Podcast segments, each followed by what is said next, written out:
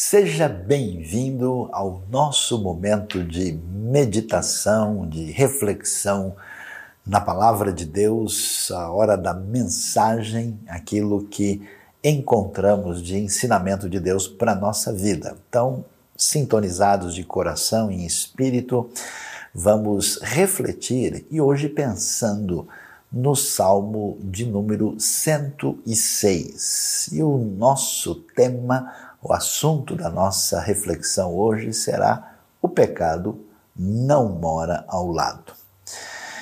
Talvez muita gente tenha tido lembrança aí na, na história do cinema, uh, um filme que fez sucesso e, e foi chamado O Pecado Mora ao Lado. E esse título e até mesmo a temática né, que aparece aí está muito relacionado com essa questão do pecado, primeiro visto de maneira muito limitada, né? e sempre é, focalizado assim como uma espécie de, de tentação externa, de algo que vem de fora e tenta nos atingir. E vamos pensar sobre esse tema, já que neste mês estamos tentando entender mais aprofundadamente alguns ensinos, algumas doutrinas bíblicas fundamentais. E é interessante ver o que o Salmo 106 tem a nos dizer. Então vamos ouvir um pouquinho é, do início desse salmo para depois caminhar pela nossa reflexão sobre o pecado não mora ao lado. Diz o texto bíblico o seguinte: Aleluia! Deem graças ao Senhor porque Ele é bom. O seu amor dura para sempre. Quem poderá descrever os feitos poderosos do Senhor ou declarar todo o louvor que lhe é devido? Como são felizes os que perseveram na retidão, que sempre praticam a justiça. Lembra-te de mim, Senhor, quando tratares com bondade o teu povo, venha em meu auxílio quando salvares, para que eu possa testemunhar o bem-estar dos teus escolhidos, alegrar-me com a alegria do teu povo e louvar-te junto com a tua herança. Pecamos como os nossos antepassados, fizemos o mal e fomos rebeldes. No Egito, os nossos antepassados não deram atenção às, suas, às tuas maravilhas, não se lembraram das muitas manifestações do teu amor leal e rebelaram-se junto ao mar, o mar vermelho. Contudo, ele os salvou por causa do seu nome para manifestar o seu poder. Repreendeu o mar vermelho e este secou. Ele os conduziu pelas profundezas como por um deserto salvou das mãos daqueles que os odiavam, das mãos dos inimigos os resgatou. As águas cobriram os seus adversários, nenhum deles sobreviveu. Então creram nas suas promessas e a ele cantaram louvores. É muito ah, significativo prestar atenção neste salmo e entender é, como é que ele está localizado aí no saltério. Né? Você certamente vai se lembrar, o livro de Salmos é o maior livro do Antigo Testamento, com 150 capítulos, e ele, na verdade, é dividido em cinco livros menores, e esse salmo marca o final do quarto livro, de modo que do 107 até o final nós temos aí o chamado quinto livro dentro do saltério. O curioso é que o Salmo 106 não está sozinho. Né? Ele faz parte daquilo que a gente pode chamar de uma trilogia, né? que começa com o Salmo 104. De maneira que o Salmo 104, por exemplo, depois você pode ler com atenção e observar que é todo um louvor, um cântico de celebração ao Deus da criação, né? o Deus que é o dominador de todo o espaço, aquele que é criador e sustentador de tudo que existe. No Salmo 105, aí o foco sai do espaço e entra no tempo. E aí nós vamos ver como o texto trabalha o Deus na sua intervenção na história, né, como ele realizou os chamados feitos poderosos do Senhor, a libertação de Israel, tudo o que aconteceu no eixo da história. E no 106 aparece um enfoque agora diferente, é como é que Deus age e escolhe o povo que é marcado por rebelião, uh, por desobediência e pela palavra forte definida, como nós lemos no verso 6, pecamos como os nossos antepassados, fizemos o mal e fomos rebeldes. Como é que nós entendemos esse salmo? O que ele nos ensina sobre essa palavra que se tornou assim um pouco assustadora para muita gente no mundo de hoje, que é exatamente a palavra pecado, e como é que entendemos o que ele tem a dizer que é valioso e importante para a nossa vida como discípulos de Jesus Cristo. O começo do Salmo 106 é interessante, porque ele é um convite para a gente dar graças ao Senhor, porque o amor de Deus, a sua, a sua lealdade, né, esse recede divino dura para sempre. E ele começa tão positivo, né? Quem é que consegue descrever tudo que Deus faz com seus né, atos poderosos e quem é, recebe toda essa mensagem né, e, e, persevera na retidão, essas pessoas são felizes. E o salmista, é, vendo quem Deus é, nessa sintonia ainda com o Salmo 105, ele pede a Deus que se lembre dele, que o abençoe, né, para que ele possa, inclusive, contar para todo mundo, né? Isso que significa desfrutar da bênção desse Deus criador, sustentador e abençoador do povo através da história.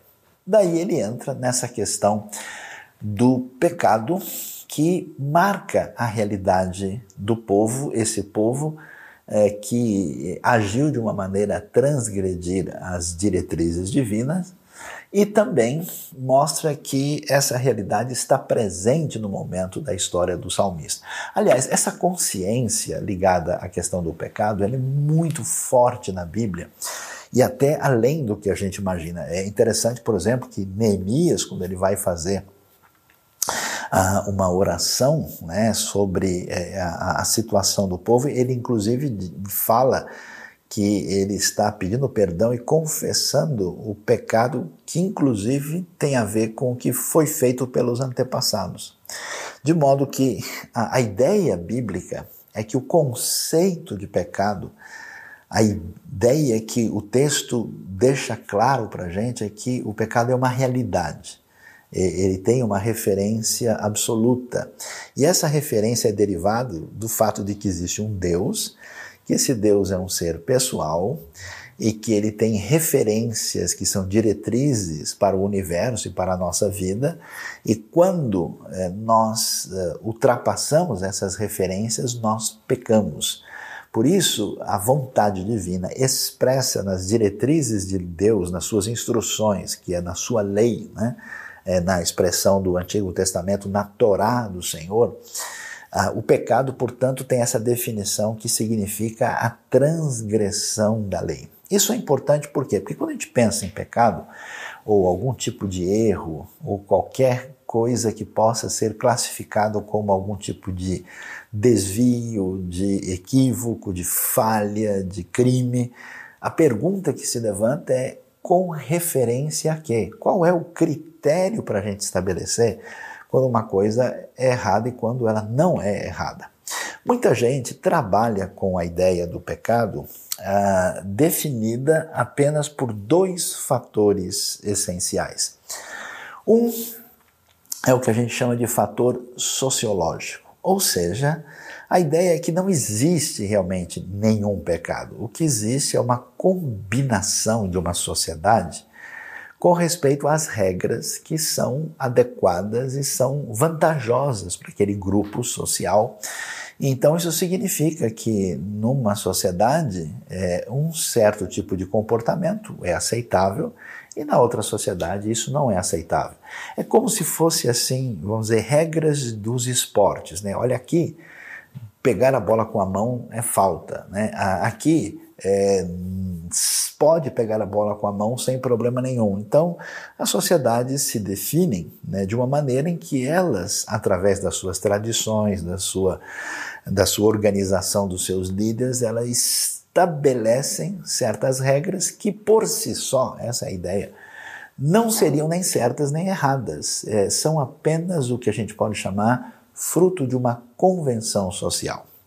A dificuldade séria que nós temos com essa ideia é que ela parte do pressuposto que não há nada absoluto. Por exemplo, o assassinato, uh, o estupro, uh, uh, um genocídio, a partir desse pensamento, nunca poderia ser de fato condenado. Por isso que é interessante a gente ver, por exemplo, que nós temos diversos grupos humanos no mundo com práticas assim que, olhando para a, a nossa tradição aqui, a gente olha e diz: nossa, esses costumes são absurdos. Como alguém pode, por exemplo, pegar uma criança que tem uma aparência diferente e deixar na floresta para que ela seja comida pelos bichos, porque há uma crença de que aquela criança não é bem-vinda. Como a gente pode dizer, por exemplo, que o que acontece num contexto, por exemplo, uh, dos campos de concentração nazista era apenas o ponto de vista deles, né? e, na verdade, dentro daquela sociedade não havia problema. Isso, vamos assim dizer, traria como traz um caos completo no sentido de que as pessoas não fazem ideia qual que é o desdobramento de um relativismo ético e moral quando não existe princípio, quando não existe delimitação ou qualquer tipo de normatividade. Os problemas são realmente muito sérios e complicados. Outras pessoas têm uma outra ideia a respeito de pecado. Para algumas pessoas, em vez de entender o pecado do ponto de vista da sociedade se entende o pecado do ponto de vista psicológico, do ponto de vista da individualidade de como se lida internamente com a experiência de um possível equívoco de natureza ética. Qual que é o problema? O problema é que quando se pensa no pecado apenas do ponto de vista da percepção interior, nós mais uma vez perdemos essa referência de que existem absolutos, existe o que é certo e o que é errado, existe um conceito, por exemplo, que em toda a tradição judaico-cristã está estabelecido nos Dez Mandamentos. Quando não se tem isso, e o pecado se torna pecado quando a pessoa se sente mal, quando a pessoa se condena psicologicamente, então o pecado está atrelado exclusivamente ao conceito de culpa. Então, existe muita gente que diz: olha, você pode fazer o que você quiser desde que você se sinta bem. Se você se sente bem nessa situação, isso não pode ser considerado errado, porque o que é errado é errado para o outro, porque o outro não se sente bem com aquilo. Mas se a pessoa se sente bem vivendo dessa maneira, não há nenhum problema.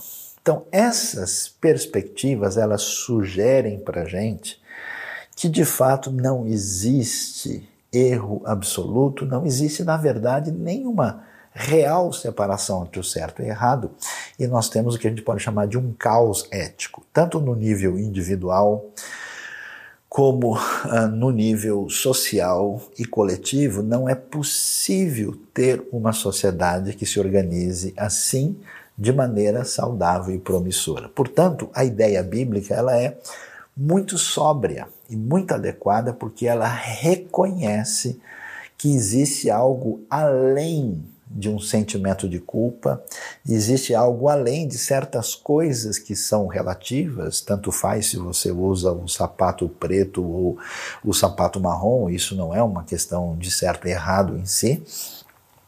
Existe algo além de regras sociais que organizam uma sociedade. Existe o pecado no sentido absoluto, e nesse sentido, o pecado é um pecado contra Deus, por isso ele precisa ser encarado diretamente. É muito interessante a gente ver, por exemplo, o, o ensino que encontramos no Salmo 51.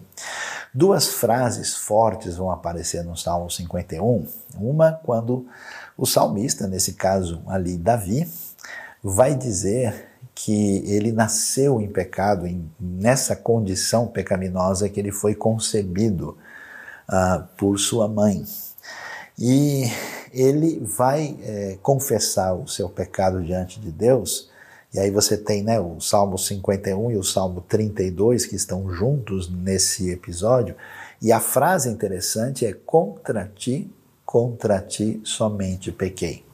Então, se reconhece Deus como a referência absoluta e se reconhece algo que muito é, significativo de entender que nós temos um problema uh, anterior, nós temos uma situação problemática na experiência humana e que surge a partir da nossa realidade daquilo que somos.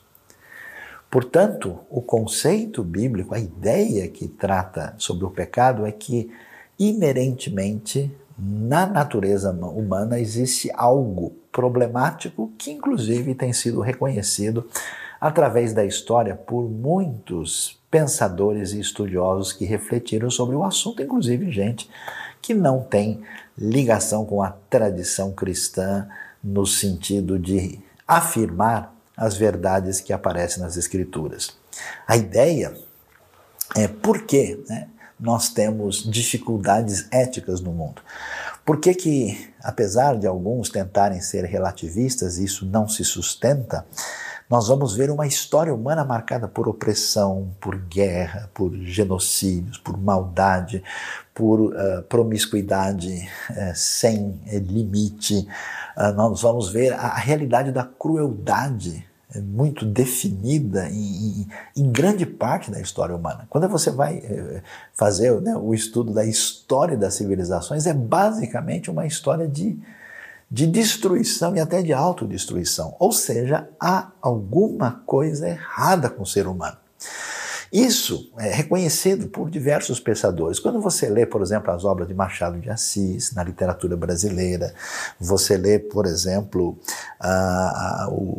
obras extraordinárias, por exemplo, de Dostoiévski da literatura russa, a gente toma contato até com pensadores do existencialismo europeu recente, né?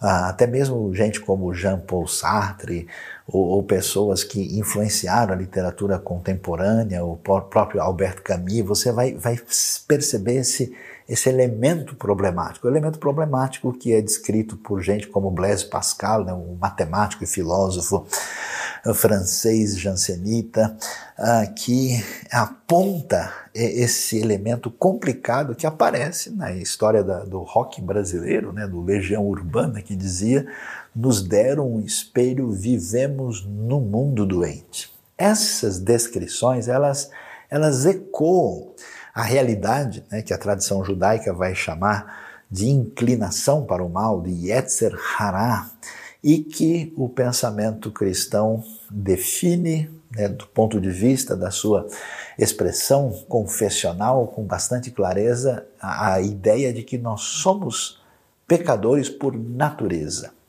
Existe uma problemática interna, uh, algo que faz parte da nossa natureza que não, não é neutra. E, portanto, é necessário encarar a realidade de frente.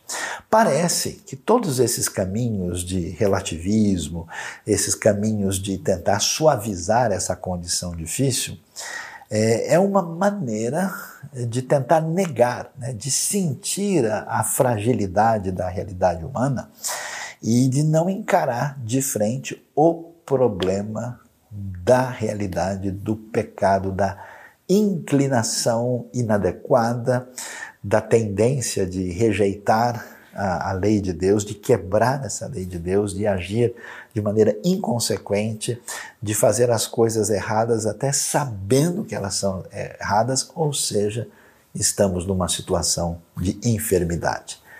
Essa consciência é dolorida. Por isso que alguns filósofos que ressaltaram essa essa condição humana, eles chegam às raias do desespero, eles chegam às raias de uma proposta de que o ser humano está numa situação sem saída.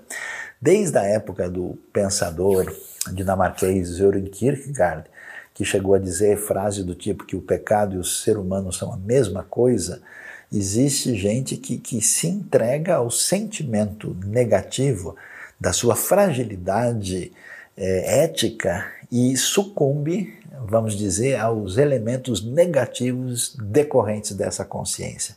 Mas como é que a gente lida com isso?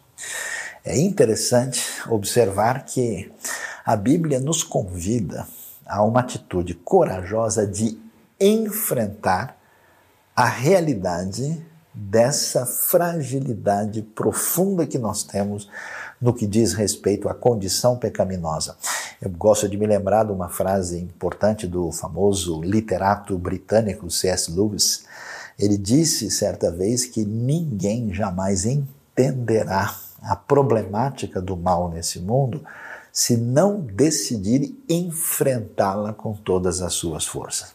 E é por essa razão que o texto bíblico nos apresenta todo o ensinamento em torno dessa questão. Primeiro, ele enfatiza a realidade de Deus, do seu poder, da sua justiça e da sua bondade. Quer dizer, é, é claro, né? Não há condição de se você enfrentar o mal se você não tem parâmetros de defini-lo, né? Como quem faz o diagnóstico de uma doença, não tem como tratar onde está o tumor e como lidar com ele sem percebê-lo adequadamente. Mas, ao mesmo tempo, uh, mostra-se ali um Deus bondoso e um Deus que interfere nesse processo para, vamos assim dizer, trabalhar a terapêutica da realidade dessa presença do mal.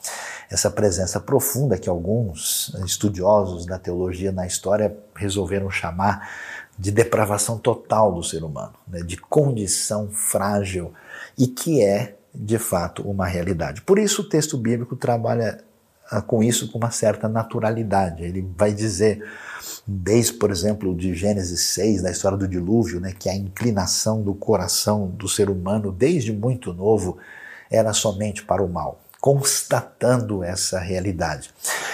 Quando a gente lê o Salmo 106, você vai ver como isso é forte nos Salmos, porque o que, olha, olha como ele, ele passa, né? Ah, da descrição bela e extraordinária para a, a, problemática profunda que existe nessa condição humana. Ele vai dizer, né, Senhor, quem pode descrever os teus feitos poderosos? Né? Lembra-te de mim quando tratares com bondade o teu povo. E aí, quando ele termina toda essa descrição assim convidativa, ele diz: pecamos como os nossos antepassados fizemos o mal e fomos rebeldes. Ele não diz, olha, a gente cometeu alguns equívocos. Olha, a gente foi refém de uma situação inescapável. A gente foi influenciado por gente ruim que nos atrapalhou. Não, ele assume. Né? É a sua condição uh, que envolve o reconhecimento do pecado, a, a, a, assume a sua responsabilidade como sujeito moral diante da história e fala desse comportamento que, aliás, é recorrente. Né? Nós fizemos de novo o que os nossos antepassados já tinham feito. E aí ele vai mostrar aquilo que é bem diferente do que muita gente imagina hoje. Porque muitas pessoas imaginam o seguinte: olha, se alguém está fazendo alguma coisa errada, isso não pode vir da pessoa deve ser, né, como pensava Jean-Jacques Rousseau, a, a, a, influência do ambiente à volta, né? porque o ser humano sozinho, criado num ambiente natural e tranquilo, ele não vai fazer nada na direção errada. Né? Existe o famoso mito do bom selvagem. E isso não se verifica. Né? O texto, então, vai mostrar é, que, de fato, apesar de Deus ter feito maravilhas diante deles, apesar de termos visto tantas manifestações do, do amor leal e de Deus fazer o que fez no Mar Vermelho, eles rebelaram-se junto ao Mar Vermelho. E é interessante que, apesar dessa radicalidade das tendências humanas, que é algo bem mais sério do que a gente imagina, uh, Deus não desiste e continua lidando com eles. Então, o primeiro passo na nossa vida, se a gente quiser viver a vida que deve ser vivida, é ter a coragem, a consciência e vencer, é, vamos dizer, as nossas defesas de descobrir que aquilo que a gente faz de errado, a gente faz porque decide fazer errado. Não é culpa simplesmente do governo, não é culpa simplesmente da nossa criação, não é culpa do ambiente, da sociedade à nossa volta. É, as pessoas fazem o mal porque elas decidem deixar ir adiante as inclinações perversas que vivem dentro delas pela sua condição de pecadores. Isso é profundamente libertador. Por quê? Porque você tem como enfrentar a realidade. É como uma pessoa que descobre, né? Você já teve essa sensação que você acha que está tudo perfeito de saúde na sua vida. E de repente você faz um exame lá, opa, descobri um nódulo aqui, tem um tumor, ou descobri um exame que saiu diferente. Olha, constatou-se aqui um problema desse tipo. Você tem três opções: né? entrar em desespero e acumular sentimentos negativos e dizer, olha, nunca imaginei que eu fosse ficar doente. Você tem a postura possível de pegar e fazer de conta que não existe. Eu conheço pessoas enfermas que continuam fazendo tudo contra a sua enfermidade e vão piorando o seu quadro porque vão na direção de um escapismo sem sentido, ou pessoas que dizem: não, peraí, eu de fato estou doente. Isso aqui é um câncer.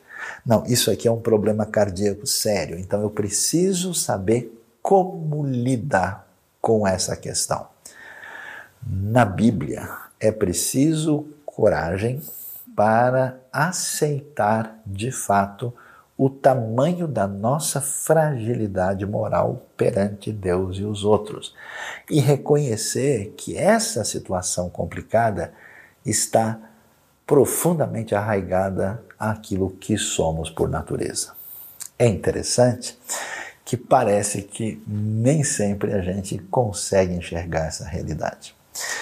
Eu vejo, por exemplo, que muitas pessoas, inclusive no ambiente religioso, no ambiente de igreja, é, entendem a coisa de maneira equivocada. Eles imaginam o seguinte: que a nossa inclinação para o mal, nossa tendência de ser egoísta, de ser orgulhoso, de querer ter o protagonismo em relação às situações, em, em se colocar como centro do mundo, né? Essa, esse paradigma complicado que, que envolve até o mais profundo sentimento e direção de pecado que existe, que no final das contas a gente quer ser divino, né? quer ocupar o lugar de Deus, por isso qualquer coisa que nos incomode, a nossa interioridade reage como se fosse algo imperdoável, por isso tanto ressentimento, ódio, tanta coisa que é constatável.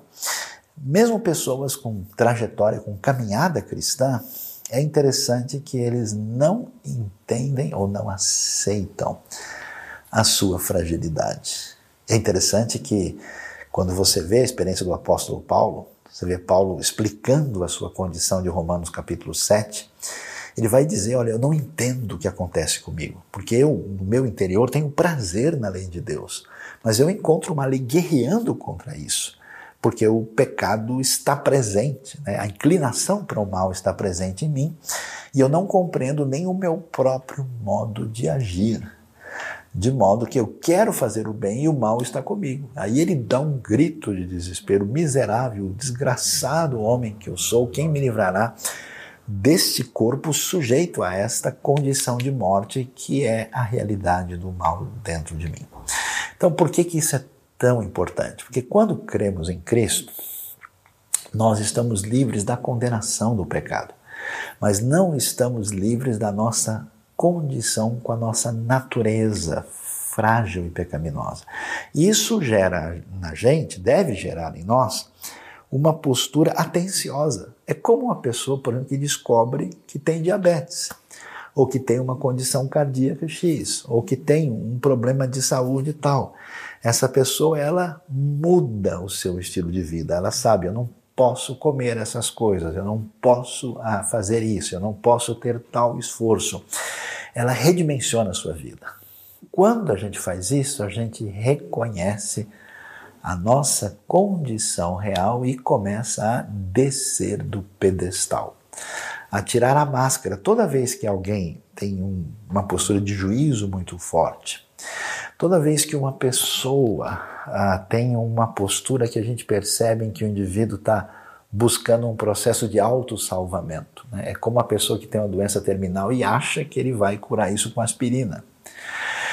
Toda vez que uma pessoa faz um processo desse jeito, parece que ela não reconheceu a sua condição semelhante ao que Davi reconheceu na sua restauração, quando ele diz: Olha, eu reconheço que eu tenho um problema, vamos assim dizer, de fábrica.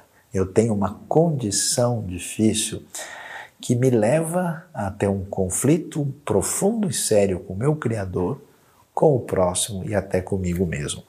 Por isso é tão importante entender e reconhecer essa condição pecaminosa. Agora, quando a gente pensa sobre isso, alguém diz: Nossa, ô Saião, para com isso, parece que está descrevendo um monstro. Bom, podemos dizer que a história humana é marcada por monstruosidades, mas o fato de a gente ter esse problema não quer dizer que todas as nossas atitudes, pensamentos e sentimentos sejam crueldades atrozes. O ser humano também é feito à imagem e semelhança de Deus. Tem suas qualidades decorrentes da criação e, e não quer dizer que todos os seus atos sejam monstruosidades, mas quer dizer que todos os seus atos estão maculados de alguma maneira. Neles está presente essa condição humana, mesmo que o ser humano tenha tantas coisas favoráveis e positivas. A Bíblia mesmo apresenta né, elogios ao conduta de diversas pessoas, e num certo sentido, muitos de nós temos muitas virtudes que evocam realmente essa realidade, dessa origem de, da criação né, divina que está presente em nós, o fato de sermos imagem e semelhança de Deus, mas nós não podemos perder essa referência e não podemos deixar de perceber a complexidade que envolve a realidade do pecado. Isso quer dizer que a gente vai se surpreender, a gente vai se magoar egoisticamente, sem explicação, a gente vai ter uma tendência a ter uh, um papel uh, inadequado perante os outros, a gente vai ter uma postura de querer sempre defender os nossos erros, e aí nós precisamos ser confrontados por Deus para que haja cura na nossa vida. E, na verdade, mesmo. Aí, acho que está a maior radicalidade do pecado que eu possa contemplar. Mesmo com os aspectos mais positivos e favoráveis do agir divino em nossa vida, é fácil, pela nossa condição pecaminosa, se esquecer disso, se afastar disso não considerar isso, mostrar uma atitude de rebelião, de ingratidão. E eu acho incrível como tanta gente tão abençoada, com tantas coisas favoráveis, mostra a atitude dos israelitas no deserto, né? Puxa vida, por que, que a gente não tem coisa melhor? Vamos entregar a nossa liberdade voltar à escravidão no Egito, porque a gente não quer ficar aqui nessa condição no deserto. E a gente precisa então vigiar o nosso coração, porque o coração não trabalhado por Deus sempre se apegará a aspectos negativos que são derivados desse jeito inadequado de lidar com a nossa fragilidade, a fragilidade do pecado. Ou seja, em resumo, o ser humano faz isso. Ou ele nega, esconde a realidade do pecado o tempo todo e a partir daí perde as referências e se entrega a um caminho de perversidade, maldade, anulando a sua consciência, ou ele, quando não consegue segurar esse dique que está quebrando, explodindo lá dentro, ele simplesmente se entrega aos elementos negativos e entra numa espécie de situação ah, tão desesperadora quando a vida parece não ter mais sentido e todos os aspectos ruins parecem dominar nosso pensamento, nosso sentimento, como se vê em grande parte de uma cultura que resolve bater de frente com o que Deus nos apresenta. Interessante ver a continuidade desse Salmo 106. Ele vai mostrar que Deus vai atrás e age na direção de abençoar os israelitas. É curioso a gente observar que a maior dificuldade de lidar com a questão do pecado, que quando a gente não consegue segurá-lo mais e vamos dizer vaza os desdobramentos do pecado dentro da nossa vida, do nosso coração, bate a angústia, o desespero e surge uma vontade muito forte de autorredenção. Eu diria que essa é a matriz de muito daquilo que a gente chama de religião. Não é à toa que Jesus bate de frente com religiosos que tinham atitudes hipócritas, perversas e usavam até a lei de Deus para o seu próprio benefício. E Jesus bate de frente porque a raiz desse processo todo é, um, é, é de justiça própria e de autorredenção. Quando a gente tem dificuldade de entender quem Deus é, por isso o salmo é muito especial, e de mostrar como é que Deus age, a gente tem dificuldade de enxergar o amor, a bondade, o poder de Deus e perde a sensibilidade, é que o pecado adoeceu essa capacidade de captar isso que é tão poderoso e importante para a nossa vida quando Deus trata com a gente. Por isso, nós vamos ver o texto nos mostrando que, apesar de estar claro que nós pecamos, fizemos mal, fomos os rebeldes, fizemos o que fizemos no Mar Vermelho, Deus não desiste e ele os salvou das mãos dos que os odiavam. Deus foi atrás e eles até reagiram inicialmente de maneira favorável, e lá na frente é muito interessante a gente ver e como isso é valioso como é que Deus reage com relação a tudo que aconteceu? O verso de número 40 vai nos dizer: Por isso, acendeu-se a ira do Senhor contra o seu povo, e ele sentiu aversão por sua herança. Entregou-os nas mãos das nações e os seus adversários dominaram sobre eles. Os seus inimigos os oprimiram e os subjugaram com o seu poder. Ele os libertou muitas vezes, embora eles persistissem em seus planos de rebelião e afundassem em sua maldade. Muito importante entender a reação divina diante do mal. Talvez uma das coisas mais assustadoras diante da realidade do pecado não é tanto, vamos dizer, apenas a sua relativização, ou a maneira eh, de tentar conceituá-lo de uma maneira diferente, acho que a coisa mais assustadora é a indiferença diante das coisas mais cruéis. Eu tenho ficado assustado quando eu vejo gente, por exemplo, falando de infanticídio, falando de estupro coletivo, falando de pedofilia, falando ah, de morte. É, recentemente, por exemplo, nós tivemos o caso ah, das mortes de pessoas eh, que nada eh, tinham com isso, que estão morrendo no conflito que acontece pelo novo regime que tomou o controle do Afeganistão. E o, o assustador é como grande parte das pessoas reagem como se nada tivesse acontecendo. Essa insensibilidade a gente vê até no, no, nos nos canais de notícia, né, que simplesmente acabam de mencionar um evento esportivo, fazem a propaganda é, de um produto alimentício e depois conta a história do genocídio de uma aldeia como se isso fossem produtos da mesma prateleira. Essa insensibilidade, por isso é tão valioso ver a importância da ira do Senhor. A ira do Senhor é o repúdio ao mal. Sabe aquela coisa de uma santa revolta que você vê um negócio absurdo, por exemplo, alguém cruelmente ali tentando matar uma criança e você vê aquilo e algo sobe dentro de você, mas olha que doideira, que loucura é essa? Então, essa realidade dessa fibra moral, ela é necessária, ela é derivada desse conceito de que Deus realmente é santo, justo e bom e todo tipo de maldade não pode receber uma atitude como se aquilo fosse simplesmente a diferença entre o amarelo e o laranja. Não pode ser assim. Então Deus fez isso e aí a gente vê a realidade porque, né?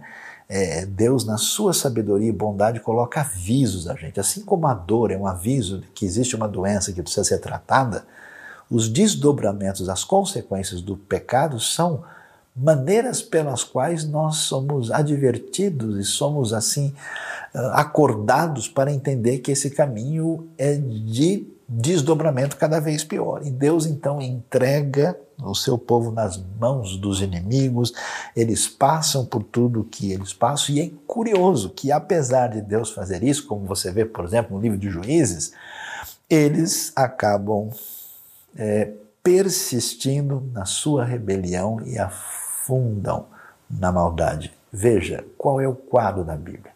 O quadro da Bíblia não é que tem gente legal na igreja e gente que faz tudo errado lá fora da igreja.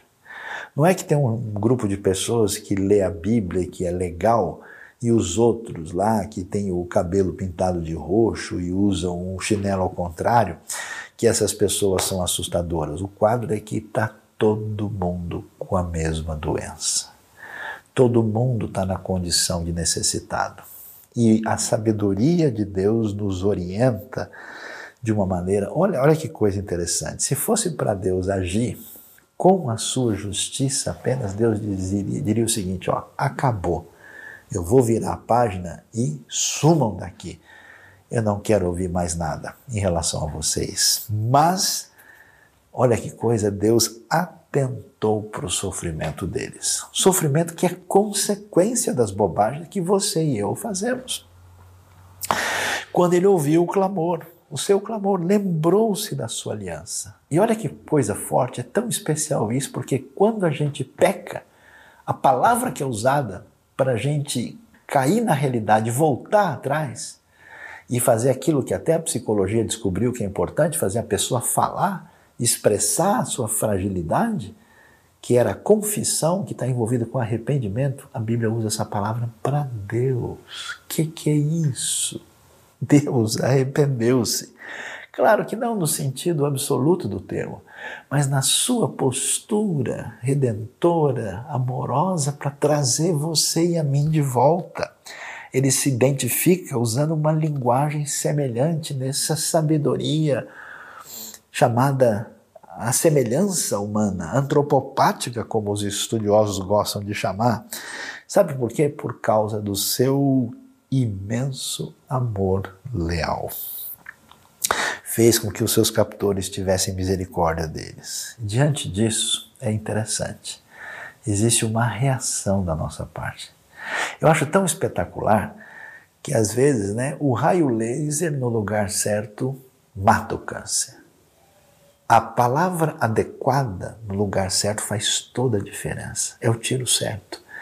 Então Deus pede para a gente descer do pedestal para a gente reconhecer essa condição terrível que existe em nós. E que a gente corajosamente bote para fora: Deus, olha, eu sou problema, me ajude. Deus nos convida e quando a gente percebe e entende o seu desejo, o seu amor de vir na nossa direção para nos salvar e nos mudar, isso é profundo. E atenção, isso não é só para a pessoa que hoje ouve isso e tem vontade de receber a Cristo receber a salvação que Ele nos concede, mas tem a ver com a nossa caminhada na fé. Porque a gente perde o caminho e esquece. Sabe que é como é que termina o salmo? O salmo termina com essa oração que envolve a consciência do pecado, a confissão, a retomada da esperança, vencendo toda angústia, medo e depressão, e com a expectativa tranquila de que Deus nos atenderá. Por isso ele pede. Quem entende que não pode salvar-se a si mesmo, vai buscar salvação em Deus. Por isso ele diz: Salva no Senhor nosso Deus. Ajunta-nos dentre as nações para que demos graças ao teu santo nome e façamos do teu louvor a nossa glória. E é interessante, depois de dizer tudo isso e de confessar, pecamos como os nossos antepassados. E mesmo depois de tudo que o Senhor fez, a gente fez essas coisas absurdas. Ele termina com a esperança dessa oração e termina, que coisa espetacular, celebrando e adorando a Deus. Bendito seja o Senhor, o Deus de Israel, por toda a eternidade, que todo o povo diga Amém. Aleluia. Deus conhece você, a sua condição, sabe da profundidade da malignidade que se esconde em mim e em você e apesar disso, seu amor incondicional, seu desejo de nos abençoar e de curar os desdobramentos dessa condição, de nos dar esperança até que um dia essa redenção seja completa, se dirige a você neste dia especial.